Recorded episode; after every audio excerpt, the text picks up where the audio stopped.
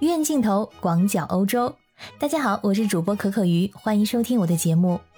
一月十四号是个星期五，如果在这一天经过伦敦的唐宁街十号，也就是英国首相的官邸，你会被一个相当诡异的场景吓一跳。在这儿，有一百多个人身穿黑色西装，在唐宁街外举行派对，头顶一片金光灿灿，戴着同一款式的金色假发，脸上呢戴着英国首相鲍里斯·约翰逊形象的面具。载歌载舞，狂欢不止。这人群中有人披着英国国旗，有人高举啤酒瓶，还有人高呼：“我的名字是鲍里斯。”这是一场工作活动。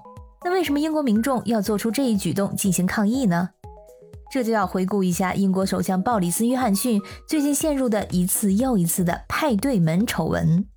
最近啊，有媒体爆料指称，在2020年英国第一阶段封城抗议期间，有多达一百个人收到电子邮件。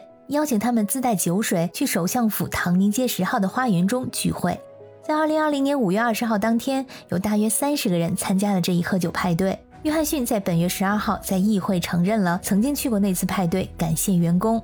在二十五分钟后离开，他对此表示发自内心的歉意。在这一指称出现之前，约翰逊已经被指违反抗议规定，在唐宁街十号与工作人员喝酒聚会多次。如今那些聚会的调查还没有完成，他又面临着新的指称。曾经被曝光的2020年5月15号的一张照片显示，在疫情较为严重的时期，约翰逊与将近二十名官员在唐宁街的花园里喝酒聊天。那为什么这次约翰逊引起如此大的愤怒？让我们来看一下英国的防疫措施。在2020年英国疫情爆发之初，三月开始实施封锁的期间，英国呢当时制定了非常严格的社交隔离政策，包括居家办公、保持两米社交距离等等。在唐宁街聚会喝酒的当天，也就是2020年5月20号，英国大臣道顿主持了政府的新冠疫情电视通报会。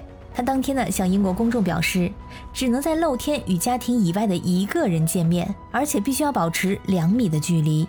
这就是当天的防疫规定。也就是说，任何有几十个人参加的派对都是违规的。可这边话音未落，唐宁街的派对就已经开始了。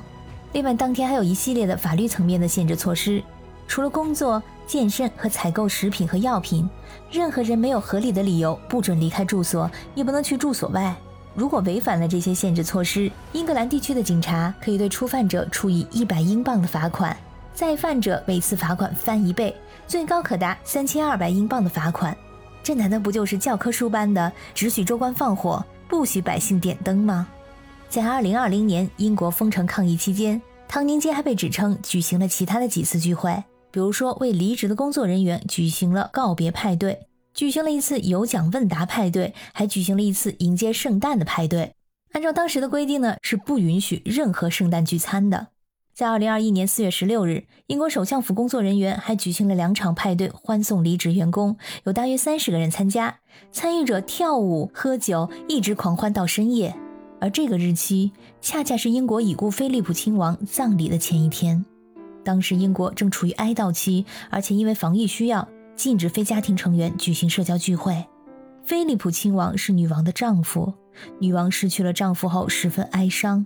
但是仍然严格遵守防疫规定，保持社交距离，孤独面对丧夫之痛，这真让人忍不住想问英国首相府：你们的派对就那么重要吗？为了这件事情，首相府已经向女王道歉。我前两天做了两期节目，是关于世界头号网球选手德约科维奇被澳大利亚两次取消签证的专题。在这个事件中，澳大利亚很多民众的愤怒之处在于，他们身处于非常严格的防疫措施之中。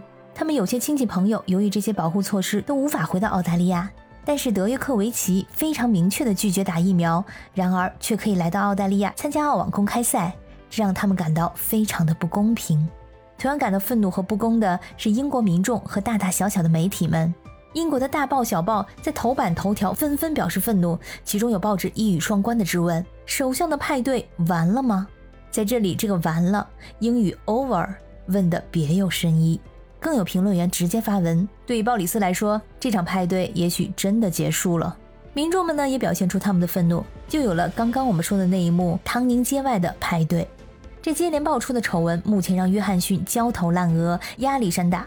目前的英国反对党和部分民众认为，约翰逊应该引咎辞职。但事情究竟会如何发展呢？可可鱼会跟你一起继续关注。